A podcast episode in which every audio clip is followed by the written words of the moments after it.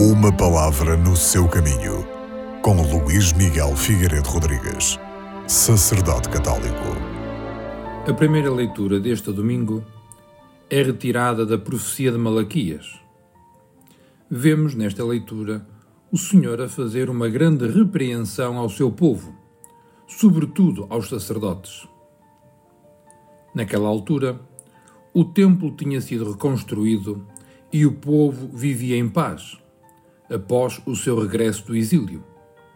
Contudo, esse mesmo povo deixou-se cair numa apatia quase total em relação ao culto divino.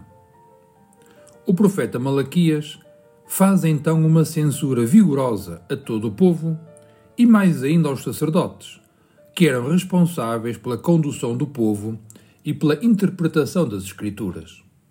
De facto, Deus sempre foi exigente com a sua palavra e exigiu muito àqueles que vivem perto da palavra de Deus, que se consagram à pregação.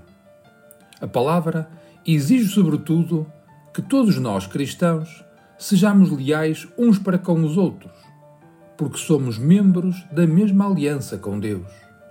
E se escutamos todos a mesma palavra, respondemos ao mesmo Deus, formamos uma só comunidade.